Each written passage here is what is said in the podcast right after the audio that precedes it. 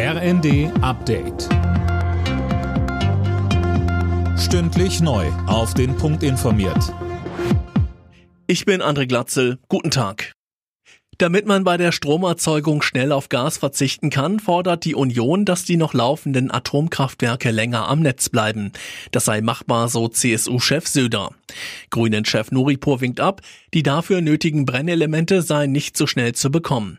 Das wies CDU-Mann Jens Spahn bei Welt TV zurück. Wenn Bundesregierung und die großen Energieversorger, die die Kernkraftwerke betreiben, an einem Strang ziehen, auf dem Weltmarkt Brennstäbe besorgen wollen, äh, dann geht das auch schneller. Das sagen alle, die sich da auskennen. Man muss halt wollen. Und hätte man das schon vor drei Monaten in den Blick genommen, wären wir jetzt ja auch schon drei Monate weiter.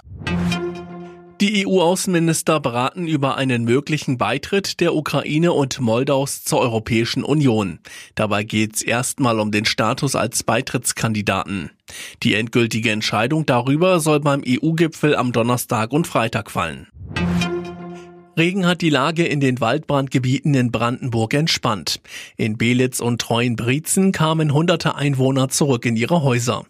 Die beiden Waldbrände sind inzwischen unter Kontrolle, aber noch nicht vollständig gelöscht.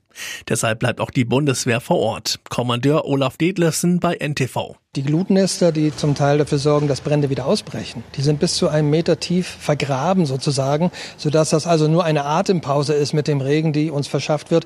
Wir müssen höllisch aufpassen, dass nicht wieder mehr daraus wird und deswegen fahren wir den Einsatz überhaupt nicht zurück.